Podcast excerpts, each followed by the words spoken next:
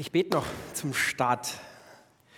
Jesus, danke, dass du hier bist, durch die Lieder geredet hast, durch dein Wort redest, durch die Predigt. Erfüll du den Raum, schenk offene Herzen, verwende du die Worte, dass sie Gutes bewirken dürfen.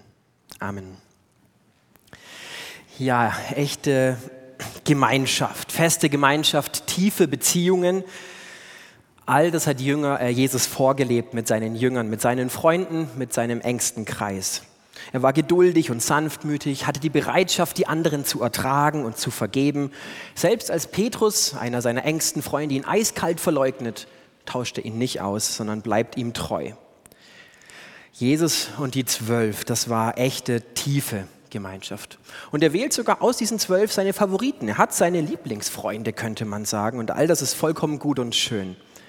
Jesus liebte echte Gemeinschaft. So sehr, dass er kurz vor seinem Tod äh, sagt zu seinen Freunden, mit Sehnsucht habe ich mich danach gesehnt, mit euch das Abendmahl zu feiern. Mit Sehnsucht gesehnt, ah, der Autor und Jesus und so. Er will uns was deutlich machen. Diese echte, tiefe Gemeinschaft, erfüllende Beziehungen war auch für Jesus, den Sohn Gottes, keine Nebensächlichkeit, sondern was, was er sehr geliebt und geschätzt hat. Und darum die letzten vier Wochen genau dieses Thema. Soweit, so gut. Dann sind wir heute fertig und können zum Abendmahl gehen. Nein, denn, äh, das wäre sehr einseitig, Jesus durchbricht dieses fröhlich, friedliche Miteinander immer wieder und demonstriert so eine unglaubliche Offenheit für neue Menschen. Egal, ob es die Kinder sind, die zu ihm kommen wollen und irgendwas von ihm wissen wollen oder auf seinem Schoß sitzen wollen oder die kranke Frau, die alle anderen niemals anschauen oder geschweige denn anfassen würden. Er ist offen und interessiert und baut gerne tiefe Beziehungen. Ja, warum ist Jesus nicht glücklich mit diesem tollen Zwölferkreis, wo sie so echt und unperfekt Gemeinschaft leben können? Warum liebt es nicht, einfach Gebetssessions mit ihnen zu machen, schön Abend zu essen? Warum, Jesus, ist es dir nicht genug, mit diesen zwölf coolen Freunden, Männern unterwegs zu sein? Es ist ihm nicht genug, weil Jesus eben die ganze Welt im Herzen hat und nicht nur diese kleine Bubble. Er kann nicht happy clappy Jüngergemeinschaft leben, weil die Liebe ihn hinaustreibt zu den Menschen. Es ist ein Grundzug der Liebe. Die Liebe sucht nicht den eigenen Vorteil oder ein jeder sehe nicht auf das Seine, sondern auf das, was dem anderen dient. Die Liebe hat einfach andere Menschen im Blick, immer, ausnahmslos. Sie kann nicht sich nur um sich selbst drehen. Es ist keine Option für die Liebe Gottes. Und deswegen ähm, schreibt Bonhoeffer, den wir letzte Woche immer mal wieder gehört haben, auch, die Kirche ist nur Kirche, wenn sie für andere da ist. Sie kann nicht einfach nur mit sich selbst glücklich und zufrieden sein und unter sich bleiben. Ja, Jesus hat so eine starke Gemeinschaft gelebt und das war gut und ist wichtig. Selbst er hat es gebraucht an diesem Abend, bevor er ans Kreuz geht. Mit Sehnsucht sehnt er sich danach. Aber die Liebe hat diese Gemeinschaft immer wieder geöffnet und hat ihn selbst immer wieder zu den Menschen gebracht. Und darum heißt es in unserer Visionskarte in der Beschreibung auch unter anderem bei dem Punkt in Gemeinschaft, nicht wir leben echt und unperfekt und sind super close, sondern wir heißen alle mehr als willkommen. Mehr als willkommen. Das heißt, wir wollen, dass diese Liebe die Gemeinschaft immer wieder öffnet. Und wir schreiben aber weiter eben in dem für andere Schwerpunkt. Wir widmen dem einen ganzen Schwerpunkt unseres Profils. Wir wollen für andere leben. Nicht nur warten, bis Leute kommen, sondern zu den Menschen gehen. Zu den Menschen um uns herum gehen, in ihrem Leben Teil sein. Dafür schlägt unser Herz. Andere mehr als willkommen heißen und zu den Menschen im Umfeld gehen. Als Gemeinschaft, aber auch als Einzelne. Ja, wie kann sowas aussehen? Wie kann das gehen? Wir sind natürlich nicht die Ersten, die das versuchen. Ähm, deswegen können wir erstmal auf Jesus schauen heute zum Start in der Predigt, der das vorgelebt hat. In, finde ich, ziemlich eindrücklicher Art und Weise. Ich hatte es gerade schon kurz entfaltet. Ähm, ja, wie hat Jesus das besonders gern gemacht? Für andere leben, Zeit mit Menschen verbringen. Was war so sein Ding? Äh, manche Kommentatoren sagen, eine Mahlzeit nach der anderen. Allein im Lukas-Evangelium finden wir 50 Anspielungen auf Essen, Trinken, Tischgemeinschaft und so weiter. Und ein Kommentator schreibt dann über das Buch, äh, Jesus kommt entweder von einem Essen, ist bei einem Essen, oder er geht zu einem Essen. Ähm, und ein anderer Ausleger sagt, Jesus hat, ähm, es hat ihn ans Kreuz gebracht, weil er mit den falschen Leuten gegessen hatte. Also dieses mit Menschen essen, zu Menschen gehen, mit ihnen sein, mit anderen Menschen, war ziemlich zentral im Leben von Jesus. Und so ein ganz bekanntes Beispiel finden wir in Lukas 19, die Verse 1 bis 10. Da geht Jesus zum allergrößten Abschaum der Stadt zu dem Außenseiter schlechthin, zu dem Lästerobjekt, zu dem, wo man denkt, ich bin so viel besser als er. Zu dem, auf dem alle mit dem Finger zeigen, über den alle mit dem Kopf schütteln. Wer wäre das in deiner Bubble, in deinem Leben? Über wen denkst du so wie die Menschen über diesen Mann? Wen in deinem Umfeld stempelst du ab? Geh mal so deine letzte Woche durch das erste Mal vielleicht, dass ich euch bitte, so jemand zu verurteilen innerlich in der Predigt. Ähm, wen würdest du abstempeln, abschreiben? Mit wem würdest du dich niemals sehen lassen? Und jetzt stell dir vor, genau zu dem geht Jesus. Und nicht zu dir. Genau zu dem. So ungefähr war es in Lukas 19. Jesus geht zu Zachäus, dem Obersten der Zöllner. Und das finden alle natürlich nicht so klasse, so wie es nicht, ich nicht so klasse finden würde, wenn er genau zu dem geht, den ich mir gerade vorgestellt habe. Lukas 19, 7, da heißt es, da sie das sahen, murrten sie alle und sprachen, bei einem Sünder ist er eingekehrt. Man muss dazu vielleicht wissen, jede Gesellschaft hat so eine moralische Leiter. Bei uns ist es vielleicht, ich weiß nicht, ähm, im äh, Neujahrsempfang wurden die Tesla-Fahrer ganz schön gedisst, obwohl ich die eigentlich auch lieb habe. Aber vielleicht hast du irgendjemanden auf deiner ähm, Liste, den du dissen würdest. Egal, ob es vielleicht Leute sind, die komische Jobs haben, äh, Dinge tun, die du nicht tun würdest. Es gibt so eine moralische Leiter. Und ganz unten im Dreck damals waren Prostituierte und Zöllner. Ja, die Zöllner. Sie haben mit den Römern zusammengearbeitet. Natürlich wurden sie verachtet. Sie haben mit denen gearbeitet, die so manche, so viele Gräueltaten begangen haben.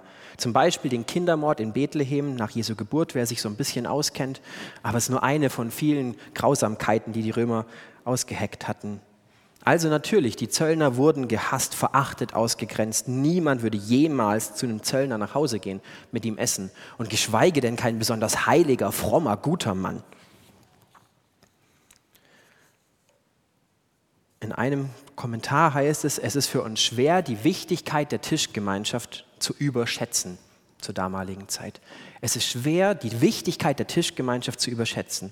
Also egal wie gut und bedeutend du jetzt davon denkst, sie war damals wirklich noch entscheidend. Das war ein unglaubliches Zeichen, ein Schulterschluss mit den Menschen, die nicht dazugehören, mit den anderen, mit den Fremden. Hm. Ja, Jesus wurde sogar umgebracht, weil er mit den falschen Leuten gegessen hatte. Mit wem isst du? Nur mit den Richtigen oder immer auch mal mit den Falschen vielleicht? Mit deiner Bubble oder mit anderen? Wieso durchbricht Jesus hier die gesellschaftlichen Erwartungen so sehr bei dieser wichtigen Sache? Warum stößt er so viele Leute vor den Kopf? Warum ja, sorgt er dafür, dass alle murren und den Kopf schütteln? Warum geht er zu den Fremden, zu den anderen, zu denen, zu denen man nicht gehen durfte und nicht gehen sollte? Ja, ich hatte es eingangs ja schon entfaltet. Die göttliche Liebe hat tatsächlich immer die anderen auch im Blick. Sie hat immer die anderen auch im Blick. Deswegen bleibt sie nicht bei sich alleine. Und was möchte diese Liebe bewirken? Was will Jesus durch seine Liebe erreichen? Der Menschensohn ist gekommen, um zu suchen und zu retten, was verloren ist. Hier entfaltet Jesus seinen großen Auftrag. Menschensohn ist eine Selbstbezeichnung, die er gerne für sich verwendet hat. Er ist gekommen, um zu. Das lässt aufhorchen. Warum bist du hier? Warum machst du den Weg vom Himmel auf die Erde? Ich bin gekommen, um zu. Ich bin hier, um zu. Zu suchen und zu retten, was verloren ist. Und darum lässt er seine Liebe zu allen Menschen fließen, zu den Verlorenen, weil er sie retten will. Ja, und weil die Liebe sich einfach freut an der Gemeinschaft mit allen Menschen. Ja, er will diese Menschen auf ewig bei sich im Himmel haben, weil er sie liebt. Und drum sucht er sie, die Verlorenen. Egal, ob sie verloren in ihrem Schmerz sind, verloren in Hoffnungslosigkeit, verloren in ihrer Schuld. Wir sehen in den Evangelien, dass Jesus alle Menschen sucht, egal wie und worin sie verloren sind. Auch die, die ihre Sicherheit suchen im, im Reichtum oder im Besitz. Er will die suchen, die auf der ewigen Jagd nach mehr sind. Er will alle suchen. Und darum, weil er alle suchen will, muss er auch alle kennen. Von der obersten bis zur untersten Sprosse. Er muss Zeit mit ihnen verbringen. Er muss sie kennenlernen.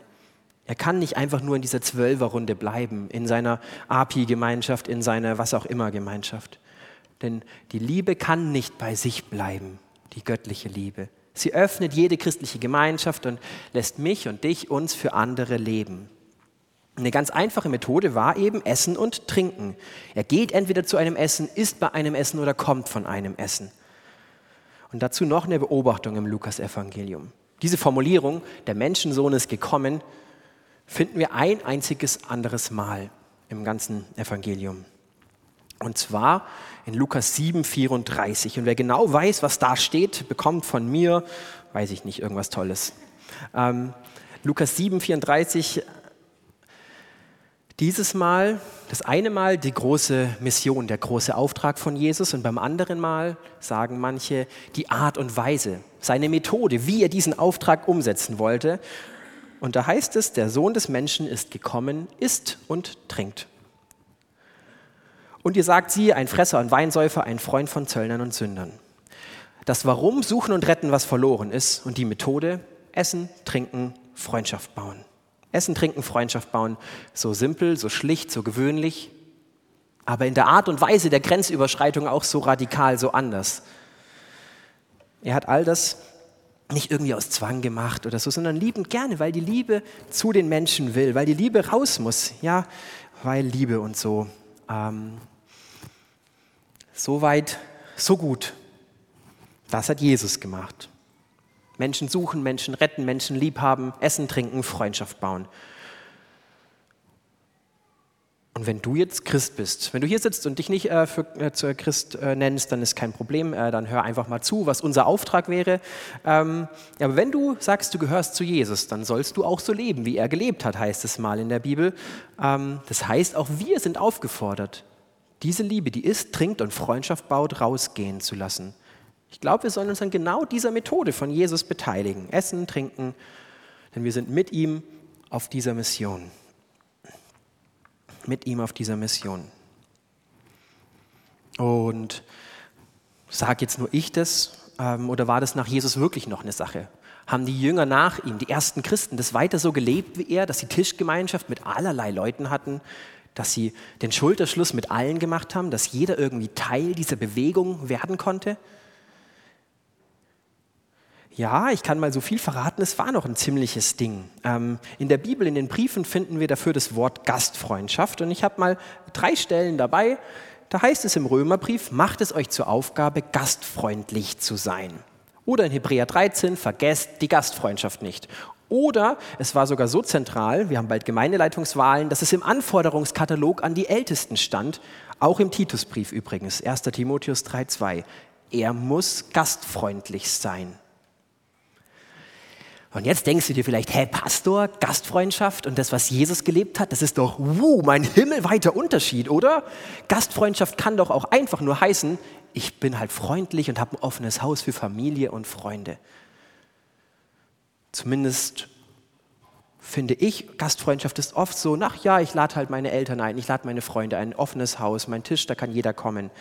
Aber das wird ganz cool, wenn man Griechisch kann, dann weiß man, dass das hier eigentlich nicht unbedingt gemeint ist, denn da heißt es, dieses Wort Gastfreundschaft, was wir hier finden, was so ein bisschen äh, lauwarm, langweilig irgendwie klingt und auch überhaupt nicht besonders oder radikal, meint eigentlich eine Art Fremdenliebe. Denn das Wort, was da steht, ist Philoxenia oder Philoxenos, je nach Bibeltext. Und Philo heißt Freund oder Philia steht dann für die freundschaftliche Liebe. Und Xenos ist fremd oder ausländisch zusammengesetzt, also Fremdenliebe. Es geht hier also äh, nicht darum, dass du deine Freunde und Familie immer einlädst, wenn es hier heißt, Gastfreundschaft zu leben. Es geht nicht darum, dass wir ein offenes Haus haben für die, die du kennst und die du schon magst und die eh zu dir gehören und die in deiner Bubble sind. Es geht wirklich zu Gästen, um Gäste. Im richtigen Sinn. Gäste, Fremde, andere. Es geht darum, dass wir uns bei der Mission von Jesus einklinken, Freundschaft bauen mit den anderen Menschen um uns herum. Denn die biblische Gastfreundschaft macht Fremde zu Freunden und Freunde zur Familie. Ja, das ist Gastfreundschaft. Sie startet beim Fremden und nicht bei denen, die man sowieso kennt und sowieso mag. Und mich hat die Entdeckung irgendwie gepackt und vielleicht habe ich auch Gastfreundschaft früher immer nur falsch verstanden. Ähm, ich dachte immer, ähm, mich hat es gekickt zu checken, es geht hier eigentlich um die Liebe zum Fremden. Ich glaube, die einzige Entdeckung im Griechischunterricht, die mich gekickt hatte. Ähm, aber das, das hatte mich wirklich gepackt. Ähm, weil in meinem Kopf ist die Bedeutung so ganz anders von Gastfreundschaft. Und die Bedeutung der Bibel ist genau das, was Jesus gemacht hat, zu den Fremden gehen, zur Prostituierten, sich die Füße waschen lassen von dieser Frau, zu Zachäus gehen, Tischgemeinschaft zu haben mit all den Menschen, die sonst nicht so dazugehören. Ja, ähm, es geht darum, Gäste daheim zu haben, Fremde, andere. Und ich denke, es ist klar geworden, ähm, als christliche Gemeinschaft, die Jesus folgen will, kann man eben nicht unter sich bleiben. Der Auftrag gilt, sich an diese Praxis von Jesus einzuklinken. Essen, trinken, Freundschaft bauen mit immer wieder auch neuen Leuten. Und genau das haben auch die ersten Christen getan. So hat sich das Evangelium von Jesus ausgebreitet. Es gab keine großen Evangelisationsevents mit was wem auch immer, sondern es ging von einem Haus zum nächsten weiter, von einem Haus zum nächsten und so weiter und so weiter und so weiter. Und auf einmal, boom. Ja, die Häuser waren keine irgendwie geschlossenen Gesellschaften, sondern jedes Haus, jede Wohnung war ein Außenposten von Gottes Liebe ein Außenposten von Gottes Liebe, der sein Umfeld erreicht hat.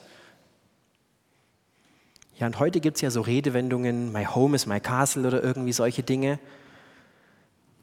Und das Zuhause ist, glaube ich, eher so ein Ort, wo man auch gerne für sich ist, ähm, Ruhe hat und so weiter. Und damit kann ich mich echt gut identifizieren. Ich war früher tendenziell eher ein extrovertierter Typ so, aber seitdem ich ein alter Mann bin, ähm, Kinder habe und Pastor bin, freue ich mich in meiner Freizeit eher auch mal so Couch, Buch, Schlafen. Ähm, und ja klar, ich habe viele Beziehungen im Job, die ich gerne mag, aber dann ist auch mal schön abends einfach nur, nur nichts zu machen oder so. Ähm, aber seitdem ich das kapiert habe und jetzt auch in der Predigtvorbereitung und so, ähm, habe ich wieder gemerkt, ich will mir von Jesus helfen lassen, mein Zuhause wirklich irgendwie zu transformieren, zu verwandeln. Dass es kein abgeriegeltes Schloss ist, wo niemand rein darf, sondern dass es wirklich so ein Außenposten von Gottes Liebe wird. Ja, und nicht von heute auf morgen alles anders. Es muss natürlich auch für die Kids und so passen, dass die nicht immer total genervt sind oder so. Ein Schritt nach dem anderen, ein Schritt nach dem anderen das Haus verwandeln, dass es ein Außenposten von Gottes Liebe werden kann. Ja, und so war es kürzlich so, ähm, irgendwie war es in meinem Herzen, Kindergartenfreundinnen von der Lotte einzuladen, so Zwillingsmädels aus der Ukraine. Und in meinem Herzen natürlich, ich hätte lieber zwei Stunden geschlafen, so, ich war auch ein bisschen erkältet, ähm, aber irgendwie war es mir wichtig, es hat mich umgetrieben. Und davor ist man dann aufgeregt. Also auch ich bin davor aufgeregt. So, ich kenne den gar nicht. Ich, die sollten ihren Papa mitbringen. Äh, ich kenne ihn nicht. Ich weiß nicht einmal, ob er Deutsch kann. Müssen wir die ganze Zeit hin und her schreiben. Das hätte natürlich auch manchen Charme gehabt, weil es keine so, naja. Ähm, ich war aufgeregt und nervös und wir haben im Hauskreis dafür gebetet und dann kam der Tag und die Mädels kommen mit zu uns und ähm, es war ein richtig schönes Mittagessen zusammen.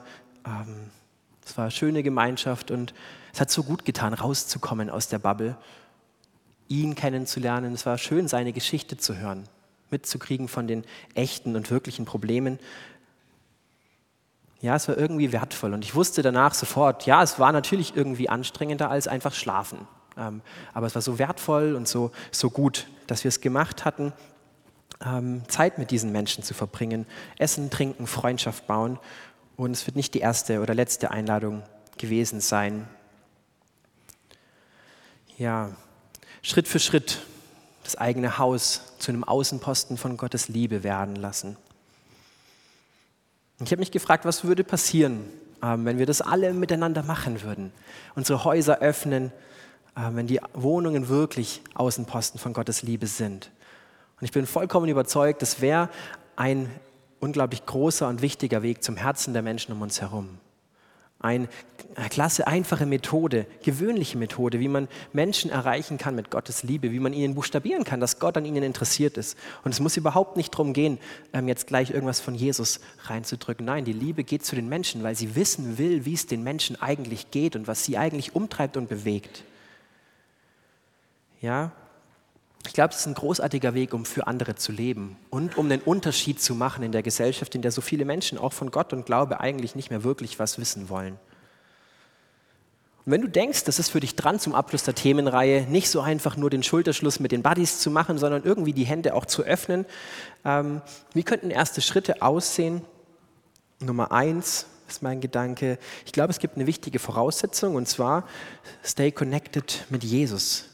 Denn es ist tatsächlich so, dass du seine Liebe im Herzen brauchst, dass es kein Zwang und irgendwie kein so äh, gesetzliches, jetzt muss ich aber auch noch jemand einladen wird, sondern dass es was Schönes, was Wertvolles wird. Ja, seine Liebe muss die Bubble sprengen, nicht weil sie denkt, sie muss, sondern weil sie es einfach will, weil sie raus muss zu den Menschen. Ähm, und es ist immer einfacher, mit den Buddies abzuhängen, bequemer unter sich zu bleiben, da ergibt sich was automatisch. Aber die Liebe von Jesus, die ja, ich glaube, sie muss uns neu bewegen und deswegen muss ich irgendwie mit ihm in Verbindung bleiben, egal wie das aussieht. Jeder hat seine Wege und Methoden. Und jetzt denke ich aber, und äh, versteht mich nicht falsch, also nicht erst Liebe nehmen und dann irgendwann einladen, sondern ich glaube, die Sachen müssen Hand in Hand passieren. Ich denke, parallel zu dem in Verbindung sein, ist es wichtig, einfach erste Schritte zu gehen. Auf Menschen zuzugehen, essen, trinken, Freundschaft bauen. Denn du kannst nur schwer lieben oder mögen, was du nicht kennst. Ein kleines soziales Experiment in diesem Raum an der Stelle. Wer von euch liebt Pizza oder Lasagne, der darf kurz strecken, den Arm nach oben. Okay, oh. Was? Annelie? Nein, Entschuldigung. Ähm, und wer von euch liebt Koturoti? Koturoti. Wie bitte? Eine, ja? Was du nicht kennst, wirst du nur schwer lieben. Es ist ein großartiges sri-lankisches Gericht, was einer meiner Teens ähm, in Heilbronn für mich gekocht hat. Und ich bin extra hier in ein sri-lankisches Restaurant in Stuttgart ausfindig machen gegangen, um es wieder essen zu können. La Bambou Schwabstraße, herzliche Einladung. Ähm, was du nicht kennst, also Einladung, äh, keine Ahnung, selber zu bezahlen. ich will nur sagen, was du nicht kennst, wirst du nicht lieben. Pizza kennst du, magst du. Und genau das war der Effekt am Mittwoch. Theoretisch hatte ich nicht ein großes Mitgefühl mit diesem Mann, der bei mir war, der aus dem Krieg geflohen ist. Aber als er da sitzt und ich ihn kennenlerne und ihm zuhöre, wie kann da die Liebe Gottes nicht irgendwas in mir bewegen? Und genauso ist es, wir können nicht nur sagen, jetzt bin ich erstmal connected mit Jesus, bis mein Herz so voll ist mit Liebe, sondern ich bin in Verbindung mit den Menschen, äh, mit Jesus und gehe dann zu den Menschen. Und boom, seine Liebe wird in mein Herz kommen. Also nicht erst Liebe tanken und dann alles rausheizen und wieder tanken und rausheizen, sondern alles parallel, zusammen, Schritt für Schritt. Und das Ganze kann dann auch ganz klein starten. In der Gemeinde zum Beispiel andere mehr als willkommen heißen. Einer unserer Werte, ja, wenn du mit den anderen nicht redest, dann werden sie dir nicht so arg wichtig werden. Wenn du sie aber einlädst, mit ihnen in Gemeinschaft lebst, dann wirst du sie kennen, schätzen, lieben lernen. Ja, aber das wird hier von manchen ganz gerne und gut gemacht, denke ich. Denn Liebe Gottes hört da nicht auf. Also lass dich vielleicht auch weiter herausfordern, denn die Liebe wartet nicht, bis jemand kommt, sondern sie geht raus zu den Menschen hin. Denn Kirche ist nur Kirche, wenn sie für andere da ist. Kirche ist nur Kirche, wenn sie für andere da ist. Sie muss raus zu den Menschen. Sie öffnet Gemeinschaft nicht nur und ist gastfreundlich zu neuen Menschen, die kommen. Ja, es ist super wichtig, dass das passiert. Aber nein, sie geht auch zu den Menschen hin, macht Fremde zu Freunden und Freunde zu Familie. Das ist die Gastfreundschaft, die Fremdenliebe, die Jesus vorgelebt hat. Und vielleicht sitzt du hier und hast so ein paar Bedenken. Ähm, und ein paar davon will ich noch ganz kurz äh, aufgreifen. Vielleicht denkst du dir, mein Leben ist so voll, da ist überhaupt keine Zeit dafür. Es geht eigentlich nicht darum, irgendwas Neues zu machen, sondern das, was du eh machst, zu verwandeln. Wer von euch isst am Tag? Mal kurz Hände hoch. Gut, wir haben Fastenzeit, könnte, aber ihr esst, ihr trinkt, macht diese Sachen, die ihr sowieso macht, einfach mit anderen. Nicht drei Minuten schnell, bum, bum, bum, ist eh gesünder. Lass dir Zeit, lass dich ein auf dein Gegenüber. Oh, und jetzt natürlich noch ein großer Einwand, du kannst überhaupt nicht kochen.